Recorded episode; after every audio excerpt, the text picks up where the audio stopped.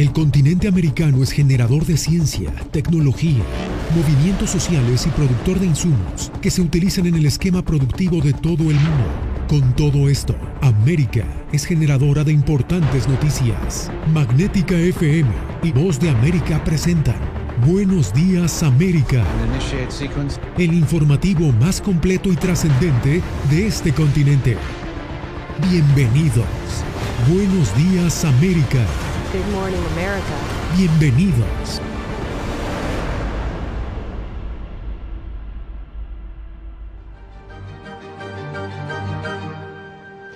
Desde Washington les doy la bienvenida al Mundo al Día. En medio de la creciente tensión por una posible invasión del Kremlin a Ucrania, este lunes el canciller ruso Sergei Lavrov afirmó que Rusia aún considera la vía diplomática.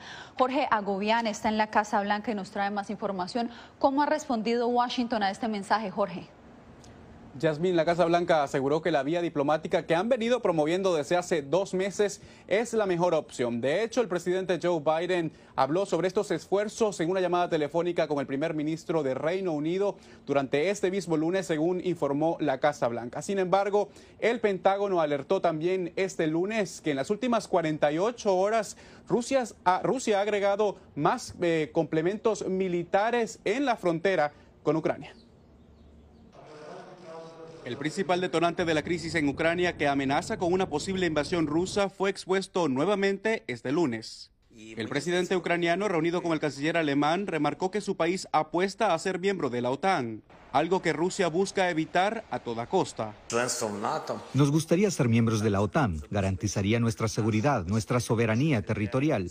Aún así, el canciller ruso aconsejó al presidente Vladimir Putin mantener la ventana de diálogo abierta a pesar del rechazo de Occidente y la OTAN a la demanda hecha por Moscú.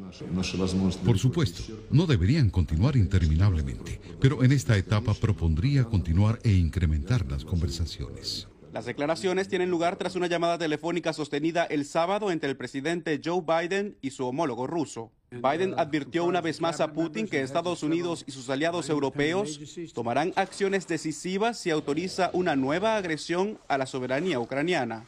El mandatario también recalcó su apoyo a la diplomacia para aliviar las tensiones. Washington no descarta que Putin autorice una invasión antes del cierre de las Olimpiadas en Beijing, porque insistieron en llamar a los ciudadanos estadounidenses en Ucrania a abandonar ese país lo antes posible.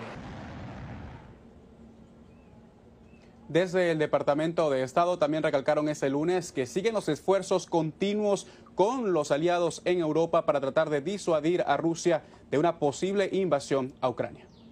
Te agradezco, Jorge, por el reporte. Bien, y a pesar de lo que parecen noticias alentadoras para desescalar la tensión, desde Moscú nuestro corresponsal Ricardo Marquina nos reporta que hay otros hechos que indicarían lo contrario después de un fin de semana de máxima tensión por la supuesta intención de Rusia de atacar a su vecina Ucrania, llegan desde Moscú noticias un poco más esperanzadoras. Vladimir Putin ha tenido hoy dos reuniones muy importantes con su ministro de Exteriores y con su ministro de Defensa. Con el ministro de Exteriores ha quedado claro que la puerta al diálogo continúa abierta. Putin ha pedido a Lavrov que intensifique los contactos con la OTAN para intentar llegar a un acuerdo que solucione la actual crisis con la vecina Ucrania. Y con el ministro de Defensa también ha quedado claro que las maniobras que actualmente Rusia lleva a cabo en la frontera con Ucrania están cercanas a acabarse. Esto por el lado positivo, por el lado más intrigante, hoy el Parlamento, la Duma del Parlamento ruso ha comenzado el proceso para pedir a Vladimir Putin que reconozca a Lugansk y Donetsk, los territorios separatistas del este de Ucrania, como estados independientes. Una petición que fue planteada por el Partido Comunista y el Partido Ultraconservador, el DPR, y que ahora ha presentado el propio partido de Vladimir Putin, Rusia Unida, y que, de ser aprobada finalmente por Vladimir Putin, cambiaría totalmente las normas de juego sobre el terreno y nos llevaría a una situación totalmente nueva, no solo en las relaciones entre Rusia y Ucrania, sino también las relaciones entre Rusia y la OTAN. Ricardo Marquina, desde Moscú, Rusia, para la Voz de América. Junto a la Casa Blanca, el secretario de Estado Anthony Blinken insistió este lunes en pedir la salida inmediata de los estadounidenses que permanecen en Ucrania. A pesar de la firmeza de sus advertencias, algunos de ellos se niegan a abandonar ese país, como lo pudo registrar La Voz de América. Son más de 6.000 los estadounidenses que viven actualmente en Ucrania y el mensaje que envió el presidente Joe Biden fue claro. Si pronto empieza una invasión rusa, nadie vendrá a evacuarlos porque no se enviarán tropas dentro del país. Sin embargo, residentes como John Yuki, que dirige una startup de California, sienten que la amenaza que representa el líder ruso Vladimir Putin es exagerada y no tienen intención de irse. Creo que es muy poco probable que Putin invada. E incluso si lo hiciera, creo que los ucranianos podrán resistir porque hay mucha gente aquí que es muy patriota. Pero no todos están de acuerdo. Joel Wasserman ya lleva algunos años enseñando inglés en Kiev. Frente a las últimas noticias, decidió mudarse al oeste, a Lviv, para esperar que todo pase. Bombas cayendo a mi alrededor o proyectiles de artillería o cohetes. Me gustaría mantenerme alejado de eso. El médico retirado del ejército estadounidense, David Cluster, vive en Ucrania desde desde hace 10 años. A menudo viaja a la región de Donbass como voluntario para enseñar medicina táctica de emergencia a los soldados. Si Rusia invade, dice Plaster, no se irá. En cambio, se ha unido a las fuerzas de defensa territorial de Ucrania para proteger a Kiev si es necesario, junto con los residentes de la ciudad. Deberíamos quedarnos donde vivimos y demostrarle a Putin y al mundo entero que no tenemos miedo. Jacopo Luzzi, Voz de América. En más información, hispanos residentes en 30 ciudades de Estados Unidos decidieron justo este lunes, el emblemático día de San Valentín, no ir a sus trabajos. Con esta protesta pacífica, el gremio de los trabajadores esenciales e inmigrantes decidieron demostrar el impacto económico que genera su ausencia para exigir una reforma migratoria. Divalicet Cash tiene los pormenores con la consigna de poner en evidencia el impacto económico que la ausencia de trabajadores inmigrantes tiene en la economía estadounidense, miles de hispanos se ausentaron de sus puestos de trabajo justo durante el tradicional día de San Valentín. Desde el comité organizador hasta inmigrantes como Byron Santos reclamaron en la Casa Blanca una reforma migratoria con la esperanza de que lo que hoy dejaron de devengar sea una inversión. 350 dólares que dejamos de recibir, pero no importa vivir este, en la zozobra por no tener documentos, porque no podemos adquirir préstamos. Tenemos una lista de más o menos 5 mil negocios que son aliados y cerraron sus puertas, entonces esa es la parte del impacto económico, ¿no? Con este mismo objetivo, decenas de inmigrantes dejaron hoy de trabajar en ciudades como Los Ángeles, Nueva York, Houston, Miami, San Francisco, entre otras. La marcha también cobró relevancia en las redes sociales gracias a Carlos Eduardo Espina, un usuario de TikTok, quien adquirió protagonismo nacional luego de impulsar el Día Sin Inmigrante a través de sus cuentas. Incluso algunos congresistas demócratas apoyaron el Pero las redes sociales es un tipo de democracia, se trata de la comunidad y, y para lograr algo todos juntos. Por ahora, la esperanza de estos inmigrantes está en el plan social del presidente Biden, Reconstruir Mejor, que incluye un proyecto que protege a inmigrantes, pero que no fue aprobado en el Congreso. Diva Cash, Voz de América, Washington. La patinadora rusa Camila Valieva regresó a la pista gracias a un indulto temporal que le concedió el Tribunal de Arbitraje Deportivo en los Juegos Olímpicos. Esto tras dar positivo a una prueba de dopaje antes de llegar a la competencia. La atleta de 15 años podrá competir en la prueba de patinaje femenino individual, pero si gana no recibirá medalla ni ramo de flores. Valieva tendrá que esperar hasta que varias organizaciones deportivas analicen su situación. Bien, entre tanto, la competencia por la gloria olímpica continúa en estos atípicos Juegos de Invierno. Desde Beijing, el corresponsal de la agencia de prensa asociada, Philip Crowder, destaca los sucesos que han hecho historia en estas justas deportivas en las últimas horas. Con el fallo conocido en las últimas horas se completa una semana en la que el nombre de Camila Valieva ha acaparado los titulares de la primera semana de los Olímpicos de Beijing.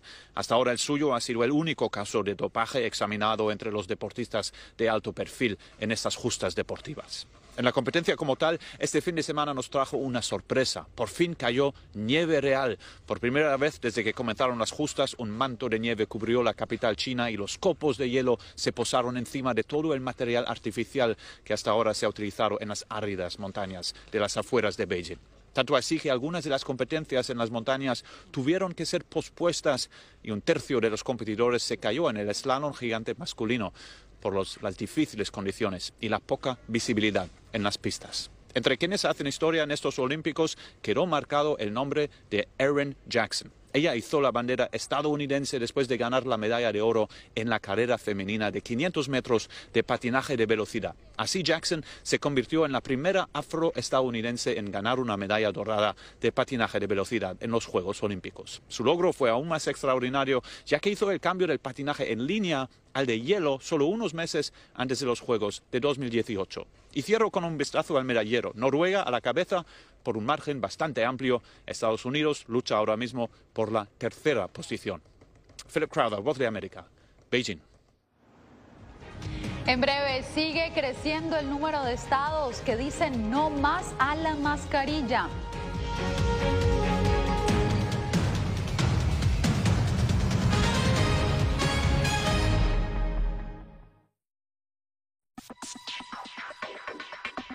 Sabemos que las mascarillas son una de las mejores herramientas para protegernos del COVID-19, pero con la aparición de nuevas variantes, los expertos están descubriendo que no todas las mascarillas cuentan con el mismo nivel de protección.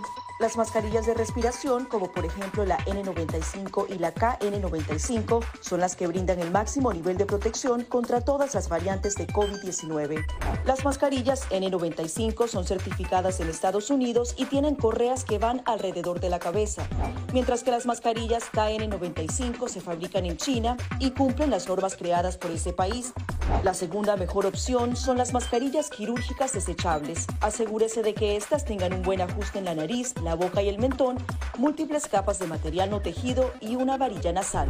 Si no tiene otra opción, use una mascarilla de tela de por lo menos dos capas y sin válvulas de ventilación u otras aberturas.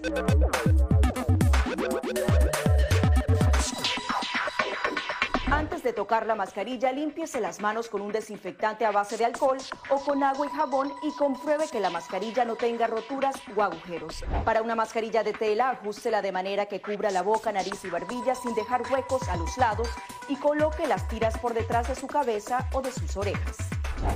Para una mascarilla médica, verifique que el lado de la mascarilla corresponde a la parte superior. Este suele ser el lado que tiene la tira de metal. Determine cuál es la parte interior, normalmente la parte blanca. Ajústese la mascarilla en la cara de modo que cubra la nariz, boca y barbilla, asegurándose una vez más de que no haya huecos entre su cara y la mascarilla. Coloque las tiras por detrás de su cabeza u orejas y ajuste la tira de metal para que se amolde a la forma de la nariz.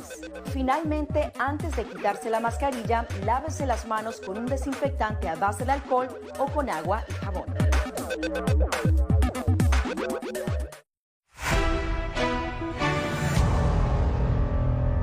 Retomamos la información en el mundo al día. Estados Unidos podría estar cerca de salir totalmente de la fase pandémica. Así lo anunció el principal asesor para el COVID-19 de la Casa Blanca, Anthony Fauci. Entre tanto, la protesta de camioneros en la frontera con Canadá se dispersó. Pero como nos informa José Pernalete, otras movilizaciones similares están tomando fuerza en otros países. El camino de la salida a la pandemia en Estados Unidos podría estar cercano, de acuerdo con Anthony Fauci, principal asesor de la Casa Blanca en la guerra contra el SARS-CoV-2. El científico explicó que también las personas deberán tomar sus propias decisiones sobre cómo quieren lidiar con el virus, pues se acerca el momento en que las condiciones de mitigación dependerán de decisiones individuales. Entonces, para mí, lo endémico significa que muchas más personas se vacunan, muchas más personas se refuerzan, y aunque no la eliminas ni erradicas, la infección no domina tu vida.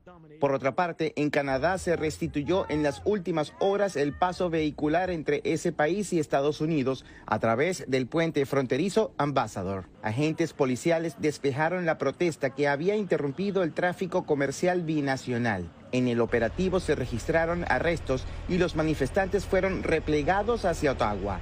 Residentes de esa ciudad reclaman el fin de la parálisis. Mi reacción es que la gente quiere que se escuchen sus voces. Los hemos escuchado. La forma en que lo están haciendo ahora es completamente inaceptable. Están ocupando nuestra ciudad. La gente tiene miedo de ir a trabajar.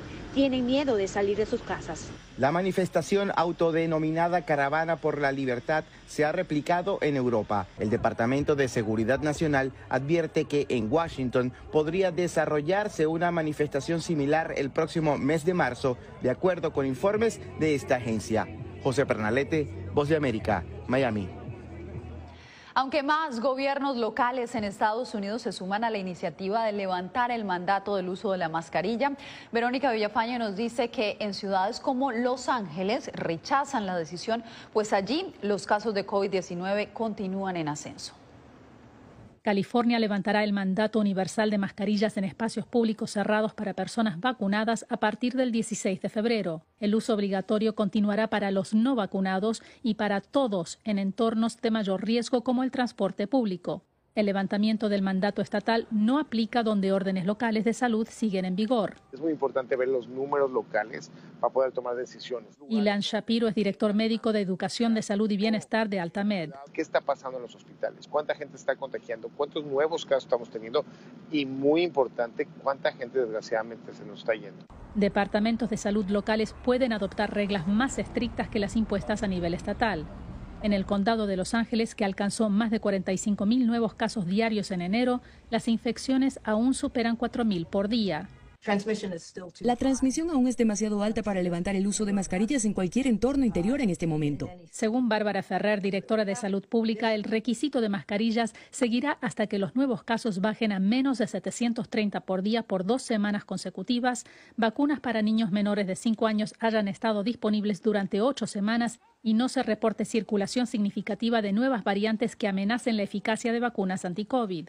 Se estima que cumplir esas condiciones podría tomar hasta abril. El COVID-19 nos sigue dando sorpresas. Entonces el hecho de sentir que ya teníamos la pandemia sería un error. Tenemos que ajustarnos a lo que está pasando alrededor con el COVID-19. Verónica Villafañe, Voz de América, Los Ángeles. Un nuevo estudio revela que los latinos se están redistribuyendo a lo largo del territorio estadounidense. Laura Sepúlveda nos cuenta cómo las nuevas oportunidades que están encontrando los miembros de esta comunidad contribuyen a un cambio del mapa demográfico de este país.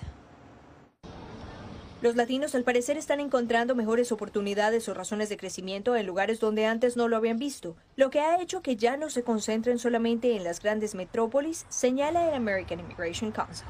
Ahora se ve hispanos y latinos en todas partes de Estados Unidos, en ciudades más pequeñas e incluso en áreas rurales. Es una tendencia que hemos visto desde mediados del 2000. Obviamente el costo de vida es más alto en áreas urbanas más densas, así que como muchas otras familias, los estadounidenses hispanos están buscando opciones más espacio para vivir, pero también tengan más oportunidades de trabajo. Empero, según el Centro de Investigaciones Pew Research, los 10 condados que ganaron la mayor cantidad de hispanos entre 2010 y 2020 fueron principalmente grandes condados metropolitanos en el sur y el oeste del país. Hace poco, en 1990, el 86% de los latinos vivía en solo nueve estados. Aunque la población latina ha crecido en cada uno de esos estados, su porcentaje de todos los latinos en Estados Unidos se redujo al 73% para 2020. Y es que, como destaca Lim, esto podría tener relación con el desarrollo de algunas industrias en el país.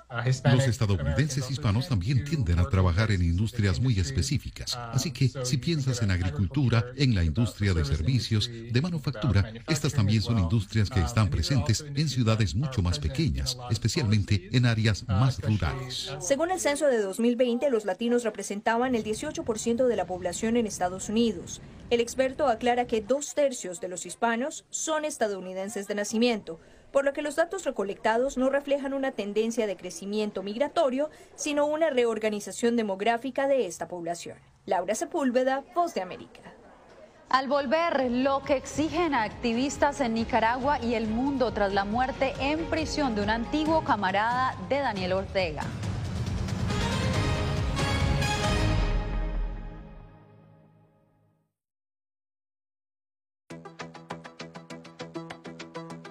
En momentos de crisis políticas y sociales, algunos gobiernos autoritarios recurren al bloqueo del acceso a Internet como herramienta para detener la información que entra o sale de su país. No obstante, existen algunas alternativas que te ayudarán a continuar conectado a la red a pesar de la censura oficial. Una de las más efectivas es el VPN o red virtual privada por sus siglas en inglés. La VPN pretende simular que la persona está en otro lugar del mundo y no en el país que esté restringiendo el acceso a Internet, de manera que es incapaz de detectar esa conexión interna y así se puede utilizar Internet con normalidad. Las ofertas de VPN en el mercado son muchas y las puedes buscar escribiendo las iniciales VPN en los motores de búsqueda, pero es importante descargarla o adquirirla antes de perder la conexión al Internet. Aquí te ofrecemos algunas opciones.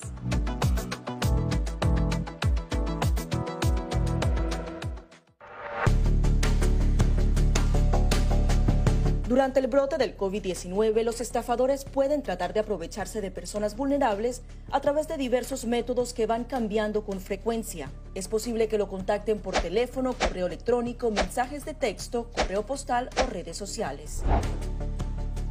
Ten cuidado con ofertas de kits de supuestas pruebas caseras, curas milagrosas o pruebas inmediatamente accesibles. Response Act has made coronavirus testing more accessible immediately. Desastre, organizaciones caritativas falsas aparecen afirmando que tienen vínculos con otras reales. Siempre verifica que la organización sea legítima. Alguien que asegura que trabaja en el gobierno puede pedirte tu información personal o intentar cobrarte cuotas falsas para así ingresar tu cheque de estímulo.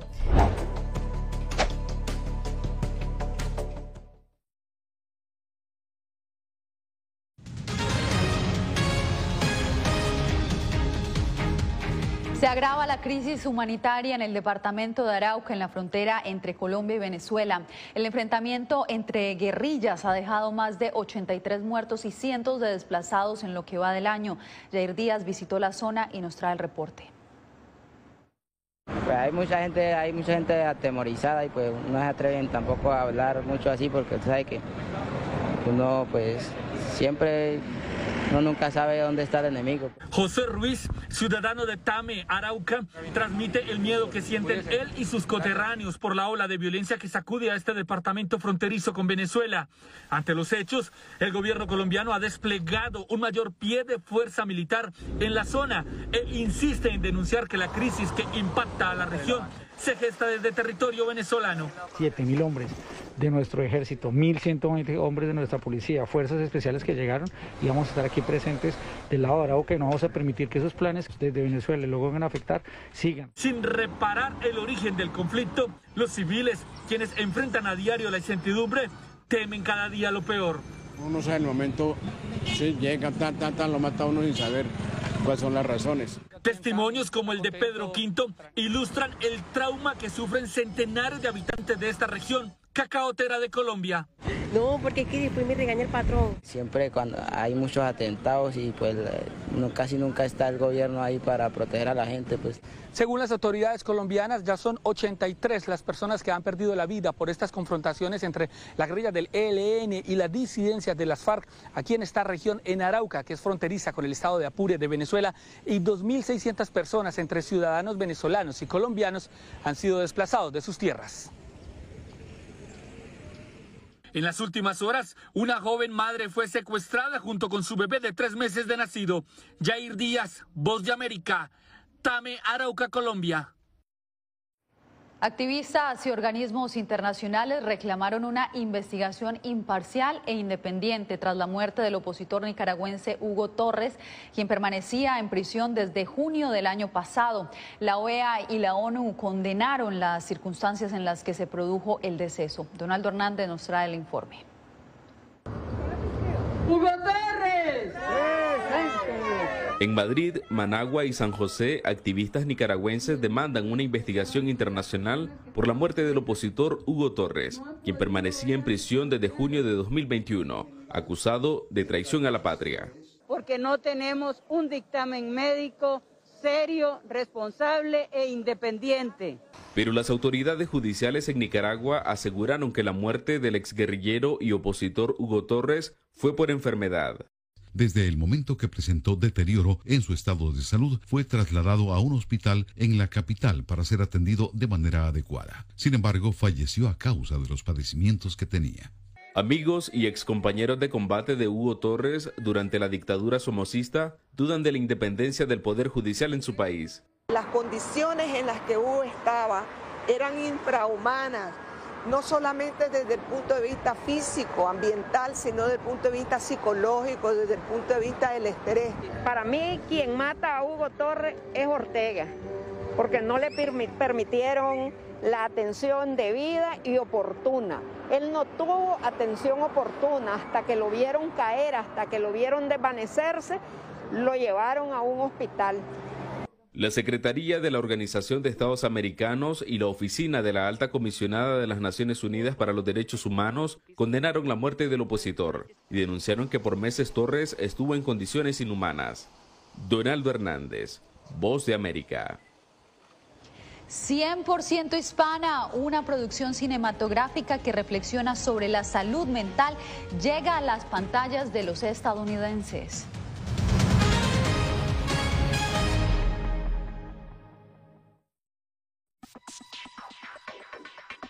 Sabemos que las mascarillas son una de las mejores herramientas para protegernos del COVID-19, pero con la aparición de nuevas variantes, los expertos están descubriendo que no todas las mascarillas cuentan con el mismo nivel de protección. Las mascarillas de respiración, como por ejemplo la N95 y la KN95, son las que brindan el máximo nivel de protección contra todas las variantes de COVID-19. Las mascarillas N95 son certificadas en Estados Unidos y tienen correas que van alrededor de la cabeza, mientras que las mascarillas KN95 se fabrican en China y cumplen las normas creadas por ese país. La segunda mejor opción son las mascarillas quirúrgicas desechables. Asegúrese de que éstas tengan un buen ajuste en la nariz, la boca y el mentón, múltiples capas de material no tejido y una varilla nasal.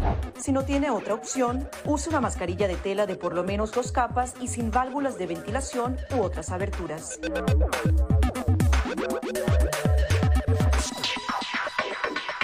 De tocar la mascarilla, límpiese las manos con un desinfectante a base de alcohol o con agua y jabón y compruebe que la mascarilla no tenga roturas o agujeros. Para una mascarilla de tela, ajústela de manera que cubra la boca, nariz y barbilla sin dejar huecos a los lados y coloque las tiras por detrás de su cabeza o de sus orejas.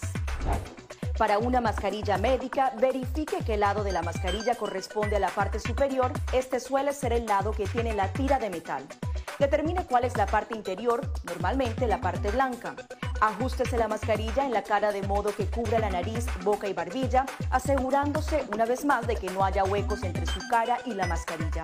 Coloque las tiras por detrás de su cabeza u orejas y ajuste la tira de metal para que se amolde a la forma de la nariz. Finalmente, antes de quitarse la mascarilla, lávese las manos con un desinfectante a base de alcohol o con agua y jabón.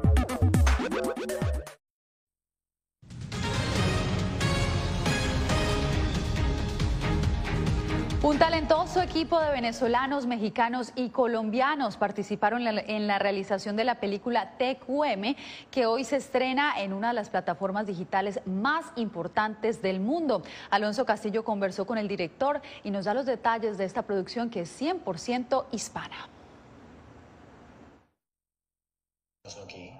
La película TQM, escrita y dirigida por el venezolano Oren Strambuli, nos adentra en un laberinto de intriga, deseo y salud mental, un tema crucial que hay que explorar debido al estigma que existe, le dijo a La Voz de América el director de la película. En todos los personajes de una manera u otra lo ves en unos más afincados, en unos lo, lo, hablan más, en unos lo esconden más. En la trama, la madre protagonizada por la actriz Ana Silvetti es una de las psiquiatras con mayor prestigio de México.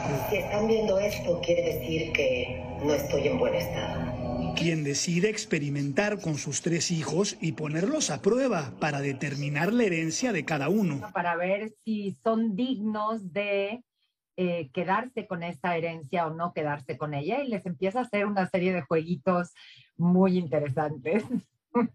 Para el director, la herencia es uno de los ejes del largometraje. Algunos quieren el dinero para su propio beneficio y otros para el beneficio de los demás. Ese juego de emociones, ese juego En la película, que se estrena este lunes en Amazon Prime Video, los espectadores verán de lo que son capaces los hermanos para recibir lo que les corresponde cuando uno de los invitados es un paciente psiquiátrico con personalidades múltiples. Alonso Castillo, Voz de América. Y en este día de San Valentín nos despedimos con las toneladas de rosas que exporta Colombia en esta fecha, principalmente hacia Estados Unidos y Europa. Este año unas 6 millones y medio de flores, en su mayoría rosas, salieron del país suramericano para encantar a los enamorados. Colombia se ha consolidado a nivel internacional en la exportación de rosas y en este día vende alrededor del 15% de su producción anual. Bien, y ustedes que son nuestros amigos y nuestros seguidores, les deseamos feliz día de San Valentín. Nos vemos mañana. Gracias por tu atención. Al momento estás enterado de lo más relevante en materia informativa en el continente americano y su relación con el resto del mundo. Esto fue Buenos Días América, una producción de Voz de América, presentado por Magnética FM.